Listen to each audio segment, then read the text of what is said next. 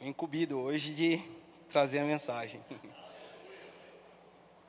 Bom, é, para não dizer que eu não li, né, eu trouxe umas indicações de livro. Da outra vez pediram para eu trazer e eu não trouxe. Então eu vou indicar esse livro aqui para você. Vou ministrar a palavra agora. E vou falar para você, leia e fique pronto, porque daqui a pouco pode ser que seja você que esteja aqui. e eu fui pego de surpresa e não tinha lido ainda. Li, é bom. Indico. para que você não cometa nenhum gafe aqui na frente. É muito bom. É, eu dei um tema para a ministração, porque tem que ter um tema, né? Então, o tema da ministração é é o tempo da igreja agir e parar de reagir. É, eu queria ler com todo mundo Romanos 12. Vai dar uma, uma lida boa hoje na Bíblia. Trouxe um monte de livro aqui, porque é baseado nos livros, a ministração.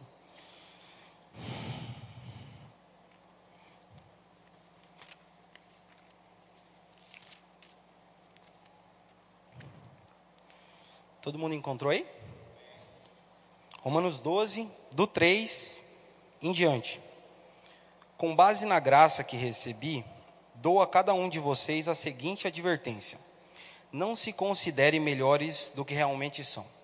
Antes sejam honestos em sua autoavaliação, medindo-se. Medindo-se, não é medindo a outra pessoa, é medindo-se. Você, de acordo com a fé que Deus nos deu. Da mesma forma que nosso corpo tem vários membros e cada membro uma função específica assim também é o corpo de Cristo. Somos membros diferentes do mesmo corpo e todos pertencemos uns aos outros. Deus, em Sua graça, nos concedeu diferentes dons. Portanto, se você tiver a capacidade de profetizar, se você tiver a capacidade de profetizar, faça-o de acordo com a proporção de fé que você recebeu. Se tiver o dom de servir, sirva com a dedicação, sirva, sirva com dedicação. Se for mestre, ensine bem. Se o seu dom consistir em encorajar pessoas, encoraje-as. Se for o dom de contribuir, dê com generosidade. Se for de exercer liderança, lidere de forma responsável. E se for de demonstrar misericórdia, pratique com alegria. Ame pessoas sem fingimento. Odeiem tudo que é mal. Apeguem-se firmemente ao que é bom. Ame-se com amor fraternal. E tenha prazer em honrar uns aos outros. E tenha prazer em honrar uns aos outros. Jamais sejam preguiçosos, mas trabalhem com dedicação. E sirvam ao Senhor com entusiasmo Alegre-se em nossa esperança. Sejam pacientes nas dificuldades e não parem de orar. Quando membros do povo santo passarem por necessidade, ajude com prontidão. Estejam sempre dispostos a praticar a hospitalidade. Abençoem aqueles que os perseguem, não os, não os amaldiçoem, mas orem para que Deus os abençoe. Alegrem-se com os que se alegram e chorem com os que choram. Vivam em harmonia um com os outros. Sejam não sejam orgulhosos, mas tenham amizade com gente de condição humilde. E não pensem que sabem tudo. Nunca, nunca paguem o mal com o bem. Pensem sempre em fazer o que é melhor aos olhos de todos. No que depender de vocês, vivam em paz com todos. Amados, nunca se vinguem, nunca se vinguem. Deixem que a ira de Deus se encarregue disso, pois assim diz as Escrituras: a vingança cabe a mim, e eu lhes darei o troco, diz o Senhor. Mas, pelo contrário, se um inimigo estiver com fome, dele de comer, e se estiver com sede, dele de beber. Ao fazer isso, amontoará brasas vivas sobre a cabeça dele. Não deixem que o mal os vençam, mas vençam o mal praticando o bem. É muito poderoso, né, essa mensagem. Se continuar, o 13 é mais poderoso ainda, né? Principalmente na situação que a gente vive hoje no Brasil. Mas fica para uma próxima, o 13. Mas eu recomendo ler o 13 aí. É, deixa eu pegar os, os tópicos aqui. Tá, para começar, pessoal, eu dei o tema, né, que é o tempo da igreja reagir e parar de agir. Essa dedução eu tirei desse livro aqui, que é um outro livro muito bom que eu vou recomendar também, que é a Recompensa da Honra. no capítulo 8 lá, o John Bevere, ele, ele explica muito bem essa situação, que a gente tem que parar de reagir às circunstâncias e começar a agir sobre as, sobre as circunstâncias. Né? Ele define que quem reage é, sempre está murmurando, fica em depressão, se sente ofendido com qualquer coisa, é uma pessoa extremamente improdutiva e a reação gera um desgaste, porque você está confrontando uma situação quando você está reagindo. E quando você está agindo, fala, é, a definição que ele traz de agir, que eu quero trazer para vocês, é a seguinte: quando você está agindo, você se coloca na posição que Cristo te colocou. E nessa posição, você não tem desgaste, porque você não está combatendo, né? Você está se posicionando como você deveria se posicionar, ou seja, você está agindo e não reagindo às circunstâncias. É, a ministração também está baseada em outro livro que eu trouxe aqui. Esse aqui é pequenininho, mas é muito bom também. Não sei se já leram, mas eu recomendo também. Trans, transfor, transforme os sonhos que Deus te deu em realidade.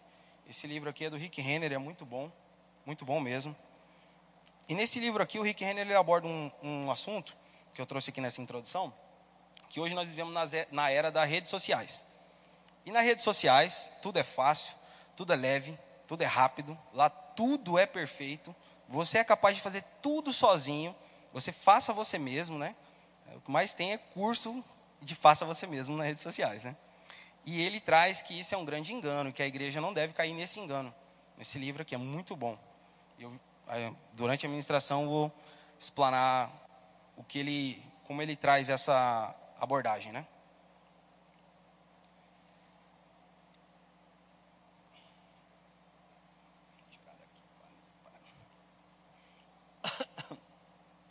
A ministração, é, na introdução aqui, ainda coloquei uma outra situação, que é um outro livro também, só para estou indicando os livros, né? E já embasando a ministração. é só uma introdução. É um livro muito bom também, esse livro aqui, ó. Liderar é Preciso, do Manassés Guerra. É um livro bem rapidinho também, igual o, o Transformando os Sonhos de Deus em Realidade. É muito bom, é rapidinho, você lê ali duas, três horas, você lê o livro inteiro. E nesse livro aqui, o Manassés Guerra, ele, traz muitas definições, né? ele não constrói muito argumento ele, igual os outros, ele traz mais definições. E uma definição que ele traz é que todos nós temos um desejo de domínio, um desejo latente, temos habilidades, dom, capacidades, né? Isso tem a ver com a essência da nossa criação, porque todos nós fomos criados com uma essência de dominar.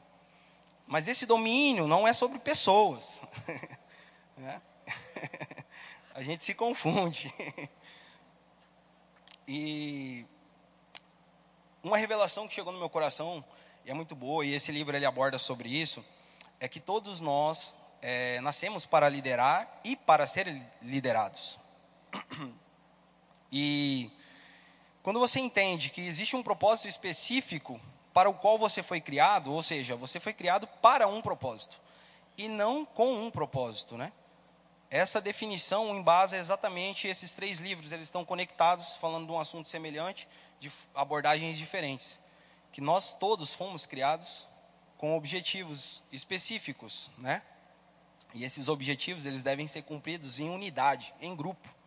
Né? A gente foi criado, to, todos nós fomos criados para um, um propósito. Ou seja, lá nesse propósito que você foi criado, específico, existem outras pessoas que também vão desenvolver junto com você isso. Deixando para lá a introdução agora dos livros, né? Vamos começar no primeiro tópico. Eu coloquei aqui: assuma a posição de líder. Então, nesse primeiro tópico aqui, o Manassés Guerra, ele, esse livro dele faz várias citações de várias pessoas influentes, várias pessoas que são líderes, né? Inclusive falas de pessoas que lideraram nações, entre outras coisas. Mas o nosso maior exemplo de liderança é Cristo. Eu queria ler com vocês rapidinho aqui essa questão de assuma a posição de liderar, é porque todos nós, é o primeiro começo do livro ele já fala, todos nós devemos assumir a nossa posição de líder. Porque em alguma condição você está como líder, em outras condições você está sendo liderado. Todos nós, inclusive Cristo, que é exatamente esse exemplo que eu vou trazer. João 3, de 12 a 18. Vamos ler lá?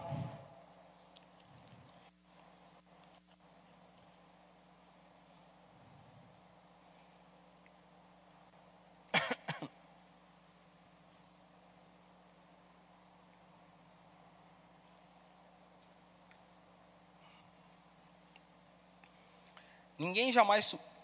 É isso. Todos encontraram? Ninguém jamais subiu ao céu, exceto aquele que de lá desceu, o filho do homem. E como Moisés no deserto levantou a serpente de bronze numa estaca, também é necessário que o filho do homem seja levantado, para que todo aquele que nele crê tenha vida eterna. Porque Deus amou o mundo, que deu o seu filho único para que todo aquele que nele crê não pereça, mas tenha a vida eterna. Deus enviou o seu Filho ao mundo, não para condenar ao mundo, mas para salvá-lo por meio dele. Não há condenação alguma àquele que crê, mas quem não crê nele já está condenado, por não crer no Filho único de Deus. É, essa aqui é uma condição que a gente tem como exemplo Jesus. Ele estava numa condição de liderado né? Ele veio à Terra numa condição sendo liderado por Deus para cumprir uma missão em favor de todos. Né? Eu até coloquei aqui é uma uma das condições de um bom líder, como Cristo, é se submeter a uma missão e se, integrar, se entregar em benefício de todos. Então, essa foi uma grande condição, ou seja, Cristo é um grande exemplo para nós como uma pessoa sendo liderada. Na verdade, não é um grande exemplo, é o maior exemplo para nós cristãos. Ele estava, ele veio numa condição sendo liderado. E nessa condição, ele se entregou por, por todos nós, para que todos nós fôssemos beneficiados. Essa é uma grande atitude de líder. E você pode tomar ela também quando você está numa condição de liderado. Agora vamos ler João 14. Pedir aí um pouquinho para frente só. João 14, de 1 a 14. Vou ler bastante a Bíblia hoje. Pra, é para gerar o contexto, porque se ler só um versículo, às vezes, né? Não deixe que seu coração fique aflito. Creia em Deus. Creiam também em mim.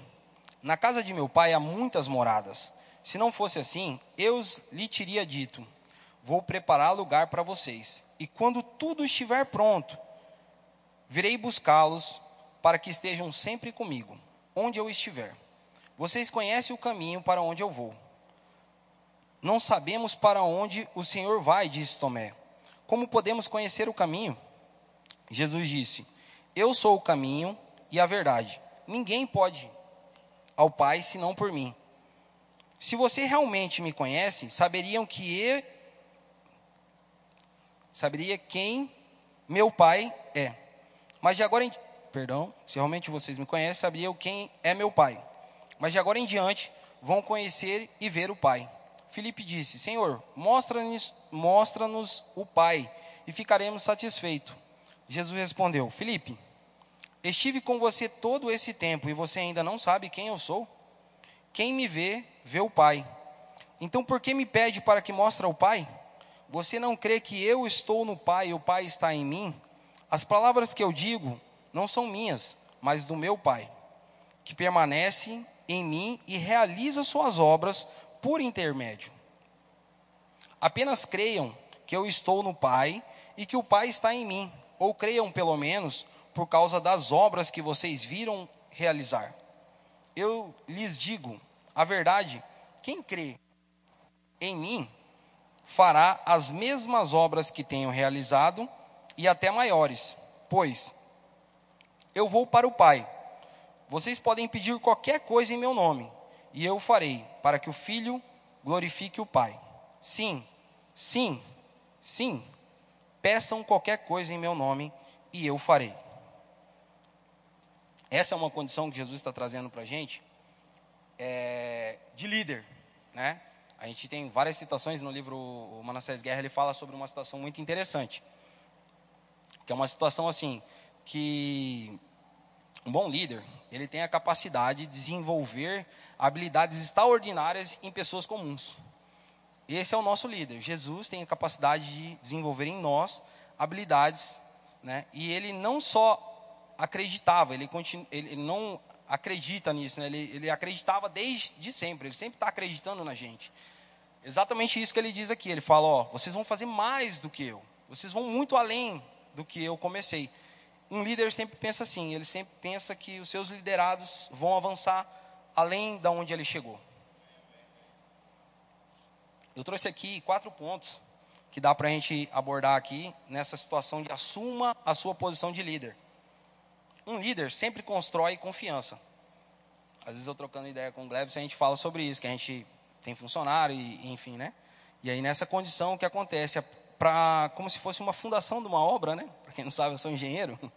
Aí como se fosse uma fundação, a Sapata, Ziga Baldrames, né? Para você começar a construir, edificar qualquer coisa com pessoas, é necessário lançar o fundamento. E o fundamento é confiança. E é o que Cristo sempre estava falando: creiam, acreditem no que eu estou dizendo, confiem em mim. Eu preparei um lugar. Eu não vou liderar vocês apenas na terra, vou liderar vocês na eternidade. Né? Então, essa base de construção de confiança. Então, assuma a sua posição, criando, construindo uma base de confiança com as pessoas que estão sob sua liderança. O dois que eu coloquei é o que eu já citei, que todo líder tem a habilidade de desenvolver em pessoas comuns habilidades extraordinárias. Jesus nos ensinou exatamente isso também, tanto em condição de liderado como em condição de líder. O terceiro que eu coloquei aqui, Cristo se submeteu à missão de se entregar por todos em benefício de todos. Ou seja, um líder, ele sempre se dá para que todos tenham benefício comum, né? E um líder sempre enxerga o potencial nas pessoas, né? A gente, qualquer área, eu não sei qual o ramo que você atua ou se você ainda está estudando, coisa do tipo, né? Mas quando você está liderando alguém e você olha assim, você já consegue dizer, essa pessoa tem potencial, né? Você consegue enxergar esse potencial. E Cristo ele, ele enxergou potencial em todos nós, não foi só em um de nós aqui, em todos. E ele disse que faremos obras maiores que a dele. Ele não falou que eu farei, o que o Guilherme, o que o Glebson. Ele disse que todos nós temos capacidade de fazer obras maiores do que a que ele fez. Então, como diz o tópico, assuma a sua posição de líder.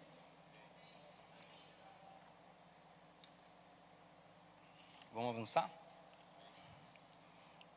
Um outro tópico que eu coloquei aqui, baseado no, nos livros que eu trouxe essa ministração, entenda o seu primeiro ministério. Vamos entender melhor isso aqui? Efésios 5:31.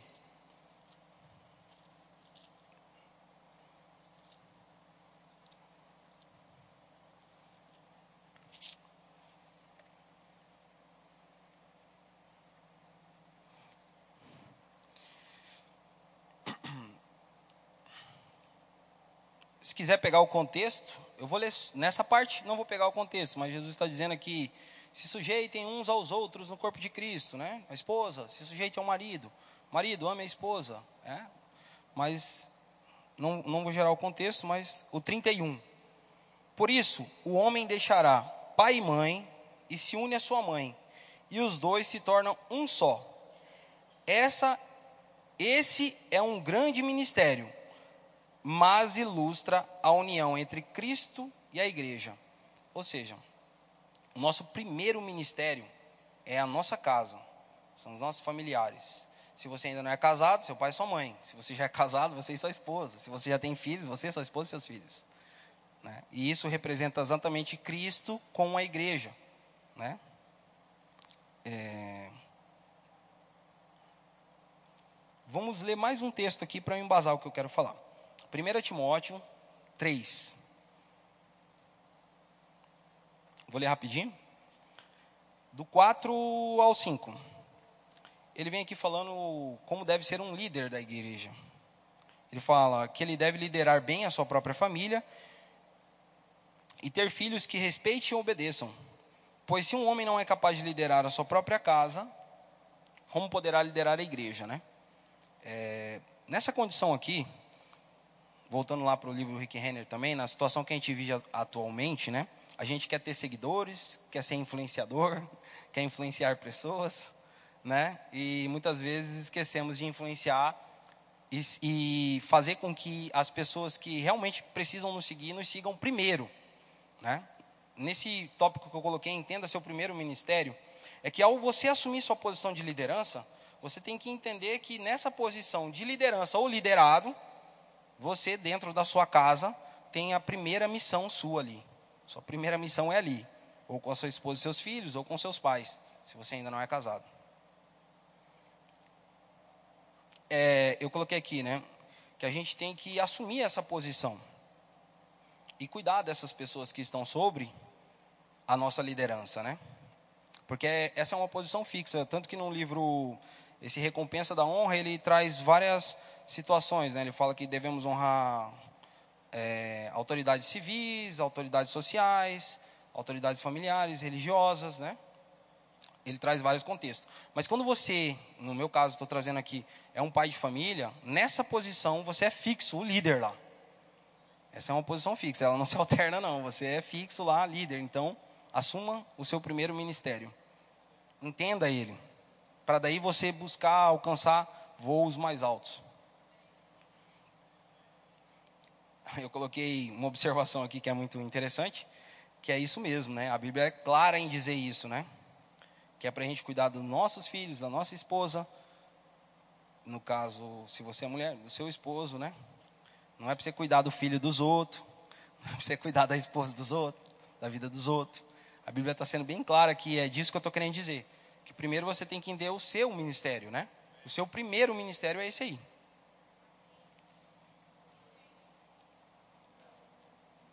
entendendo isso agora como corpo de Cristo, eu coloquei um próximo tópico aqui. Haja em unidade. A gente vive um tempo em que se fala muito em divisão. E devemos agir em unidade. A igreja deve agir em unidade. Por mais que não concordemos em algumas coisas, mas devemos agir em unidade. E para falar sobre essa ação em unidade, eu queria ler com vocês 1 Coríntios 4, 1.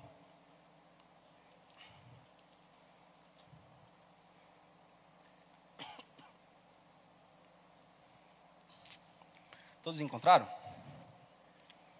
Portanto, visto que Deus, em Sua misericórdia, nos deu a tarefa de ministrar nesse novo sistema, nunca desistimos. Esse livro do do Rick Renner, em outros livros eu acho que ele também traz essa definição.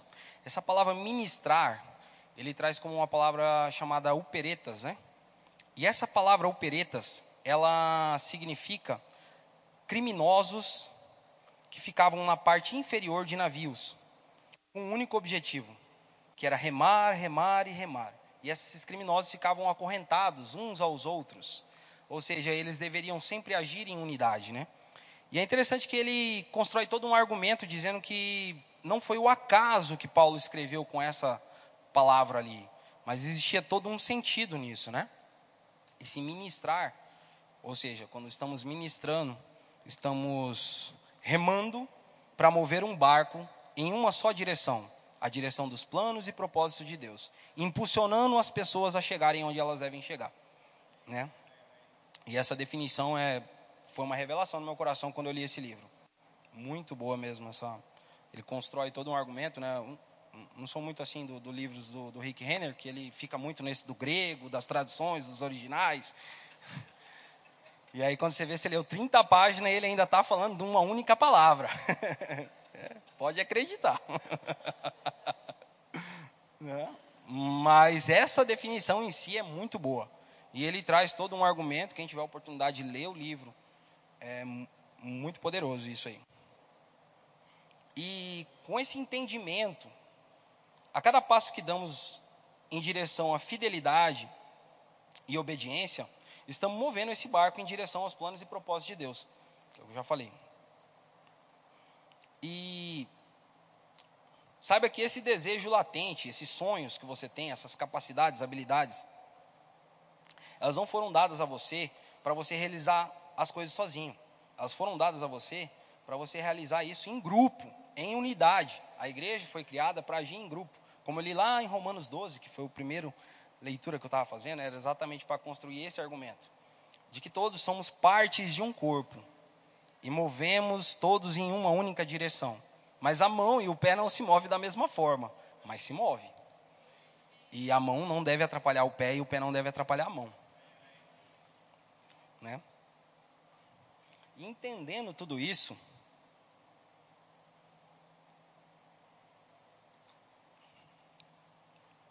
eu queria falar mais um tópico. É o último já. Estamos acabando. Traga os sonhos que Deus te deu da dimensão dos sonhos para a realidade. É sobre esse outro tópico que eu quero falar.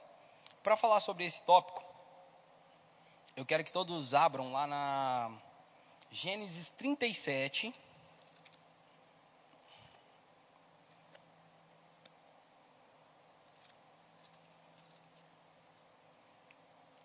Dos 5 em diante.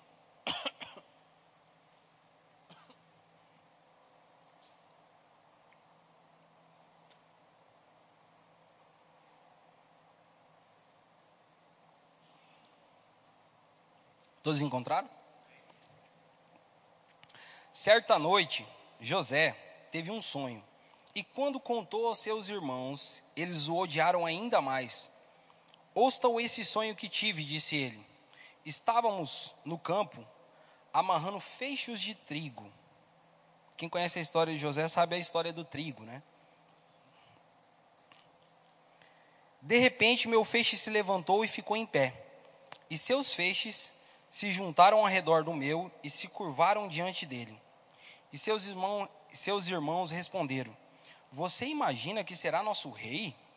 Pensa mesmo que nos governará? E odiaram ainda mais por causa dos seus sonhos e da maneira como ele contava. Pouco tempo depois, José teve outro sonho e mais uma vez, mais uma vez contou aos seus irmãos. Perdão. Ouça, tive outro sonho, disse ele. O sol e a lua e onze estrelas se curvaram diante de mim. Dessa vez, contou o sonho não apenas aos seus irmãos, mas também ao pai, que o repreendeu, dizendo: Que sonho é esse? Por acaso eu e sua mãe e seus irmãos viremos e nos curvaremos até o chão diante de você? Sabe, todos conhecem a história de José aqui? Né? Uma história que não só porque eu me chamo José, mas é uma história fantástica e que eu me identifico muito com ela. né? Alguns conhecem minha história aí, sabe que eu saí de casa meio novo também, morar sozinho, enfim. Então é uma história que eu me identifico muito. E o mais interessante dessa ideia, história de José é um testemunho que eu quero compartilhar com vocês.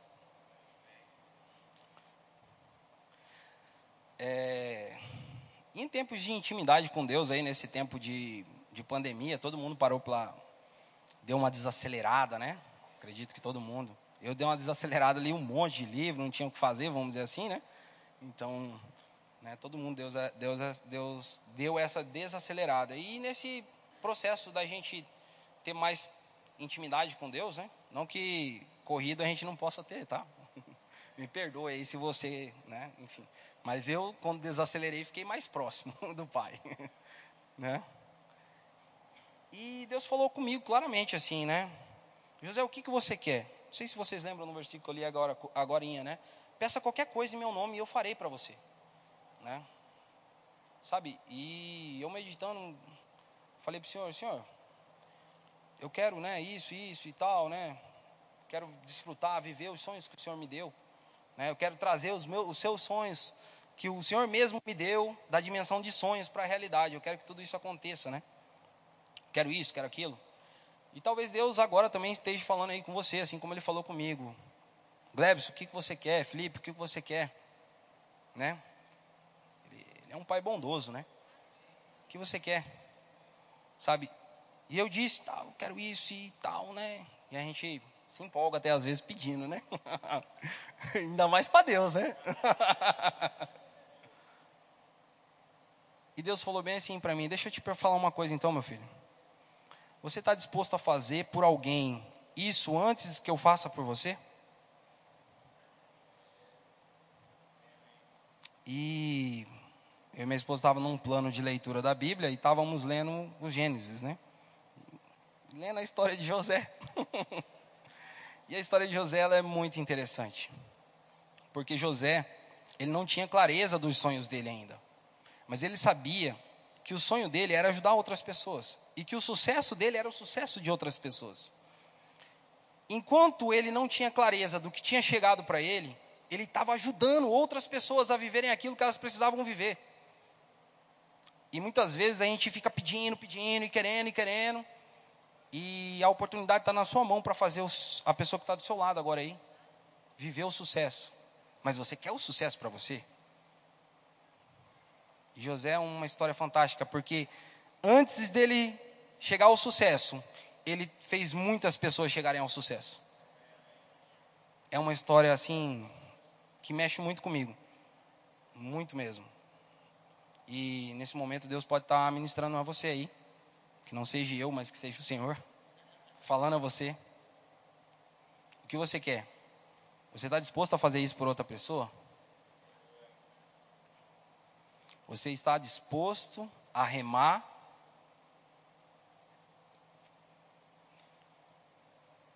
Em, e mover o barco ou o corpo de Cristo na direção correta, agindo em unidade, não dividindo, não cuidando da família dos outros, mas cuidando da sua, não cuidando das coisas dos outros, mas cuidando das suas, primeiro, e movendo esse barco na direção em que Deus projetou o barco para mover, ou o corpo para mover.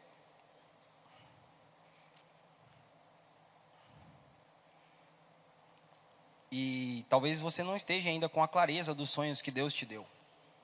Mas uma coisa é certa: se você começar a remar e mover o barco na direção que o barco tem que se mover, pessoas vão se mobilizar também para remar junto com você. E você cada vez mais vai enxergar aquilo que Deus tem para você, que não é só para você. Né? As redes sociais têm enganado muitas pessoas, dizendo que faça você mesmo. Não, não é. Não devemos agir sozinho.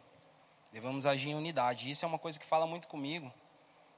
Porque eu sou uma pessoa que sempre fui muito assim, eu vou lá e vou resolver. Se eu estiver lá, né, e Deus tem sempre puxado, ó, você tem que treinar, tem que capacitar pessoas, né? Falo por um testemunho pessoal. Eu tenho uma empresa e antigamente eu orava assim: "Ah, Deus, me traga contratos". E hoje eu falo: "Senhor, me traga pessoas capacitadas, pessoas que vão remar junto comigo e mover esse barco na direção correta, porque está claro para mim qual é o sonho que o Senhor tem para mim. E esse sonho foi Deus que te deu. Não estou falando do meu, não, estou falando do seu também. foi Deus que te deu esse sonho aí, ele vai acontecer. E você tem que estar disposto a mover esse barco também por outras pessoas. E agindo em unidade, a gente vai chegar lá. Sabe, eu trouxe aqui uma, uma letra de uma música que muitas pessoas aqui eu acho que não ouviram ainda essa música porque ela é meio rock and roll, sabe? Então, talvez você não tenha ouvido ainda, mas é um Oi. Deixa eu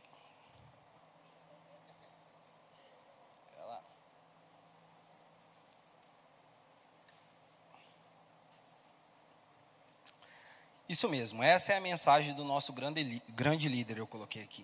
Existe uma música que me toca profundamente todas as vezes que eu escuto ela, e ela diz: Onde estou?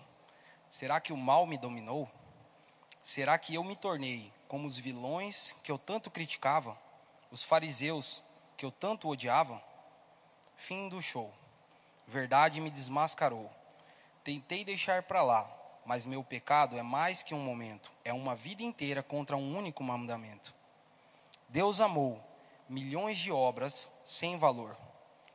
Eu não consigo amar quem não enxerga a vida como eu vejo, quem não entende a Bíblia como eu leio. Um outro Deus eu criei, tão cruel a imagem do meu eu. A fé vira faca sem amor, e a lei vira laço sem amor. Como ter a Deus sem ter amor, se Ele é amor. Verdade é vaidade sem amor. Palavra é só palha sem amor. O que é incompleto passará, mas o amor para sempre permanecerá. O herege que não crê no amor, eu faço orações para expulsar demônios no teu nome e pecadores que morram de fome. Ele fala: Vem, o amor, me abraçar, quebre meu ego, me faz enxergar. Essa música é uma música que quem já escutou a música é um rock and roll legal. Mas é uma letra que é assim, é um tapa na cara da gente. A gente está remando para o outro lado, chutando quem está remando do nosso lado. E não foi para isso que Deus chamou a igreja, como eu li lá em Romanos 12. Chamou para que hajamos em unidade e se movimentemos como um corpo, sincronizado, perfeito.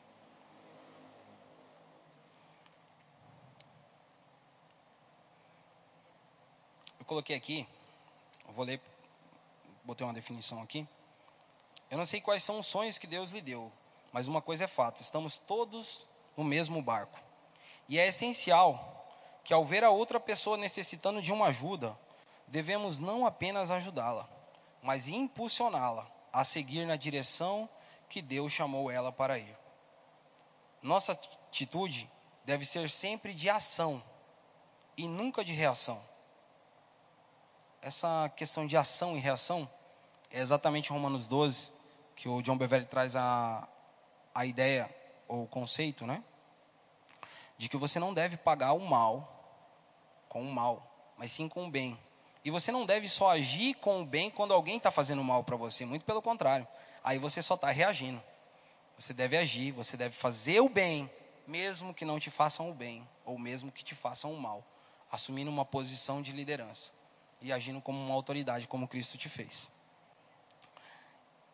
E essa posição de autoridade que Cristo nos fez, ou nos colocou nela, não é contra pessoas certamente não é contra pessoas, mas sim contra circunstâncias. Então, que possamos agir em unidade e avançar naquilo que Deus tem para nossas vidas, para nossa igreja, para o ministério. Eu coloquei aqui, né? Se você quiser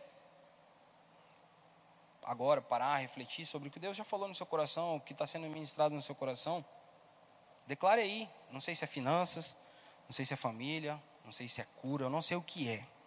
Mas eu sei que você não tem que reagir às circunstâncias, mas você tem que agir. Então se levante e haja.